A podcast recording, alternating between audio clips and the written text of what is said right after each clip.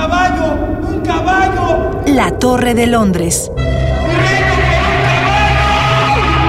Del encierro a la eternidad.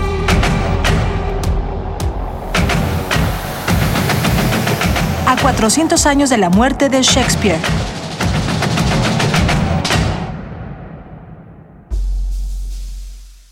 Acto 1. Lucha por el poder. Escena 2. Manipulación. Richie. Ven, ven, acá. Bien, bien, Richie, muy bien. Fíjate que he estado mm, pensando muy seriamente en el bienestar del pueblo. Quiero decirte que no estoy a favor del uso recreativo ni medicinal de la marihuana. ¡Ey! Pero tampoco estoy en contra. Mejor dejemos que los especialistas hagan su trabajo. ¿Qué te parece? ¡Bu, bu, bu! Muy bien, porque ¿quién mejor que yo conoce las necesidades y las carencias del pueblo? Por ello, les voy a repartir despensas, televisores digitales. El Producto Interno Bruto subirá el 2.3%, además de que voy a homologar el salario mínimo en todo el reino. Nadie, absolutamente nadie debe de pasar carencias. Richie.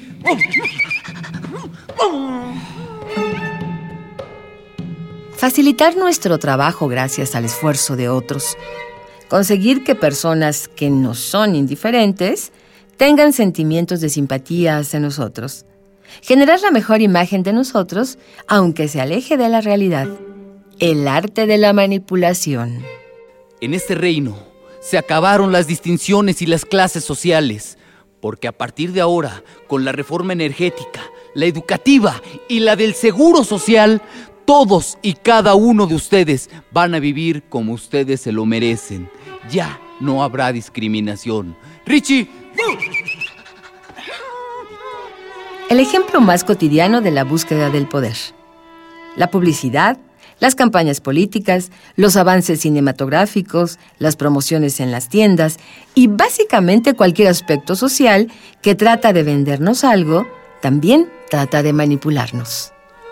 Además, el Estado judicial del reino debe de cambiar. Por ello, hice el código único de procedimientos penales para todo el reino, porque nadie debe de estar por encima de la ley. Sé que han teñido este reino de rojo. Ha habido muertos, colgados, decapitados. Miles de mujeres y niños han sido violados brutalmente, una y otra y otra oh, y otra vez. Y este reino se ha convertido en el número uno en violencia, muerte y destrucción. Me pregunto, ¿acaso estamos en guerra? No, pero ahora demostrémosle a toda esa gente que este pueblo, que este reino, sí es unido. Así que por favor, todos, tómense de las manos, todos hagamos una cadena y pidamos por todas aquellas almas que han caído con la frente en alto por la lucha de sus ideales. Recemos todos por esas 49 almas que han caído calcinadas en la guardería del infierno. Nuestro que estás en tu reino, Glorificado sea tu trono. glorificado sea tu trono. Venga a nosotros tu voluntad. Venga a nosotros tu voluntad Y déjanos caer en la tentación. y déjanos caer en la tentación. Déjanos pisar a la gente que nos rodea. Déjanos pisar a la gente que nos rodea. Déjanos caer en la tentación y no nos libres del mal. Amén. Para los actores de la compañía de teatro penitenciario, el encierro en la penitenciaría de Santa Marta Acatitla ha cobrado un nuevo tamiz. Ya no solo contemplan al ser humano desde su condición social, sino que han encontrado en la representación de Shakespeare las palabras y las emociones adecuadas para describir nuestra naturaleza. César David Martínez. Bueno, si vemos eh, tentando el ego de- del ser humano, pues yo creo que es peor que te manipule, ¿no? Manipular yo creo que llena eh, de satisfacción tu alma, eh, que tú puedas mover las cosas y ser manipulado, pues eh, es una característica del ser humano que ya no nos dejamos que, como dicen aquí, no, no dejo que me muevan, a mí nadie me mueve. Y pues siempre vamos a ser movidos por algo, pero yo creo que pues a título personal es mejor para mí manipular que ser manipulado. Fidel Gómez Pérez. O sea que cuando tú tramas algo y no quieres dar la cara, pues agarras y contratas a cinco soldados o a cinco compañeros de, la calle o de aquí, para que no, no te vean la cara, no vean, tú les, tú les das órdenes. ¿Sabes qué? Que, quiero que me traigan al magistrado tal, tal, tal, ¿no? Ya contratas a, los cinco, a los cinco compañeros y los aurillas con dinero les vas pagando o con casas, lujos o amor los pagas y ellos ya hacen la misión. Entonces tú allí ya estás manipulando a la persona, ¿no? Que están bajo tu poder. En el experimento escénico de Ricardo 0.3 es muy difícil determinar qué fue primero. Si la pluma de Shakespeare permitió a los reclusos entender la complejidad de las condiciones humanas, o fueron los reclusos, con su experiencia en las bajas pasiones, quienes ayudaron a hacer una lectura más certera de esta tragedia histórica. Bien, todos arriba. Vamos, pidan desde lo más profundo de su corazón. ¡Ya bájenla! ¡Bola de acarreados! Porque esos son para mí todos ustedes. Además, ¿qué pensaron? ¿Que iba a vender mi avión? Ni en sueños. Ustedes, ninguno y cada uno de ustedes va a cuestionar lo que yo diga. Y mucho menos lo que yo haga. Ven acá, Richie. Una larga lista de gobernantes se han impuesto a sus pueblos por la fuerza y las rebeliones no se hacen esperar. Otros comienzan a ganar adeptos y su poder comienza a sobrepasar al de los gobernados. Y otros más se instalan de manera muy sutil a la cabeza de sus gobiernos. ¿Cómo logran llegar hasta ahí sin ser notados? ¿Cómo es que el pueblo les permite ocupar esos cargos? Y sobre todo, ¿por qué los dejan quedarse cuando ya están ahí? Mario Chávez Tortolero, filósofo. Yo me doy cuenta de que a la vez que quiero destruir al otro, lo necesito. Esta es una noción muy moderna del sujeto, del ser humano, del individuo, que probablemente en otras épocas no existía y que probablemente el día de hoy se haya modificado. Quizá no es tal cual como lo plantea Shakespeare, ¿no? Él habla de una interioridad que para los demás está oscuro o para los demás es poco claro que puede alguien observar por sus efectos, pero no en sí mismo. Es decir, una persona no se puede ver por dentro. Uno supone que todas las personas quieren poder, pero las acciones que realizan eh, pueden apuntar hacia otra cosa, hacia el respeto. Y aunque hay un respeto por los demás, por dentro tú puedes estar queriendo destruirlos, o ser más que ellos, o dominarlos. César David Martínez. Muchas veces este, nos damos cuenta y se ve pues realmente nuestros gobiernos, ¿no? Siempre somos manipulados, el voto es manipulado, pues en realidad todo está manipulado, no veo, no veo en qué parte no puede ser uno manipulado.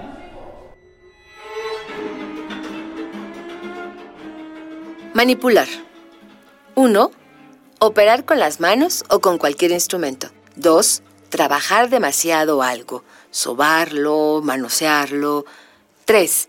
Intervenir con medios hábiles y a veces arteros en la política, en el mercado, en la información, etc., con distorsión de la verdad o la justicia y al servicio de intereses particulares. 4. Manejar a alguien los negocios a su modo o mezclarse en los ajenos. ¿Qué pensaron? que esto iba a ser fácil. Pues acostúmbrense, bola de miedriocres, porque a partir de ahora yo los voy a gobernar con más violencia y más impunidad. Yo soy el dueño de sus destinos y de sus cochinas vidas. Yo soy el primero, el segundo, el tercero y... Hasta el cuarto poder. Ustedes para mí no son nada, no son nadie, solo son basura, basura orgánica que nos sirve para reciclar. Richie, vámonos, demostrémosle a toda esta bola en qué lugar se encuentran en la cadena alimenticia. ¡Muévete, maldita bestia! ¡Camina! ¡Ey! ¡Muévete! ¡No muerdas la mano que te da de comer! ¡No seas ingrato igual que toda esta bola! ¡Muévete! Este reino debe de girar como una maquinaria perfecta. Cada engrane se va a mover al ritmo que yo diga y cuando yo diga.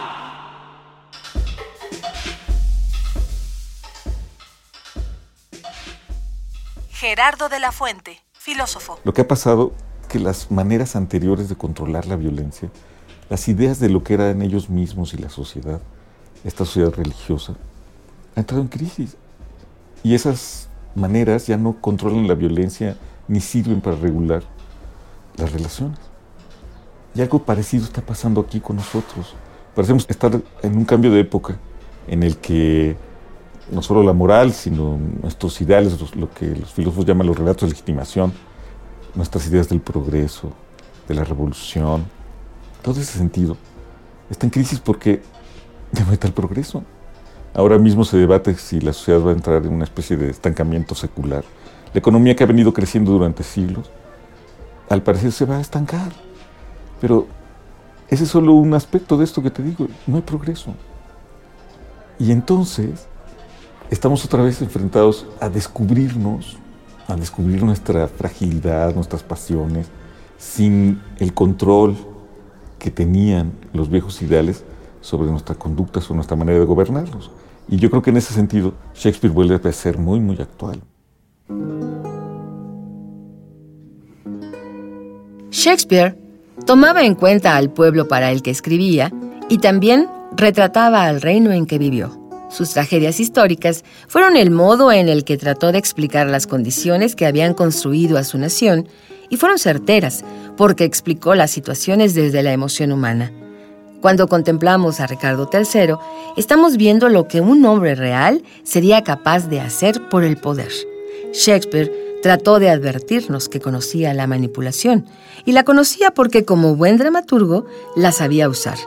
Manipuló la verdad y los hechos para hacernos sentir horrorizados y rechazar los actos de su personaje.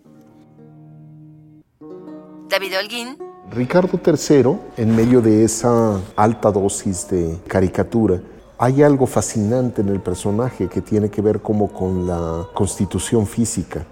Es un hombre feo, es un hombre cojo, es un hombre que se siente desvalido frente a las mujeres y que de ahí lo interesante de su acercamiento a la política convierte la política en una especie de carnaval del deseo.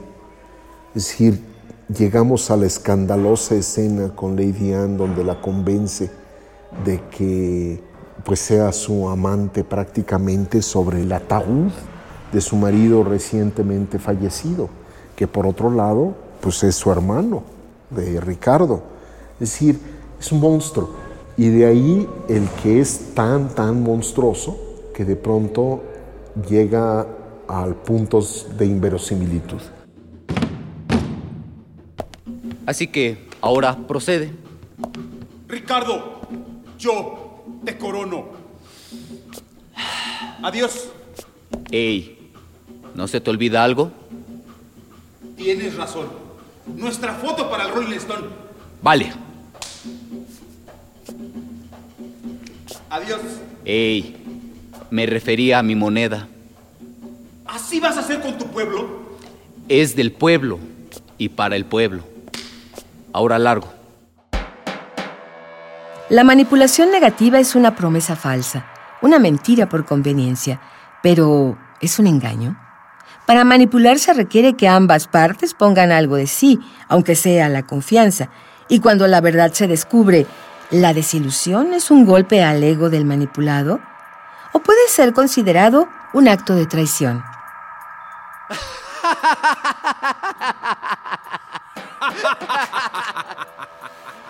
su Dios, su Mesías. mátalo,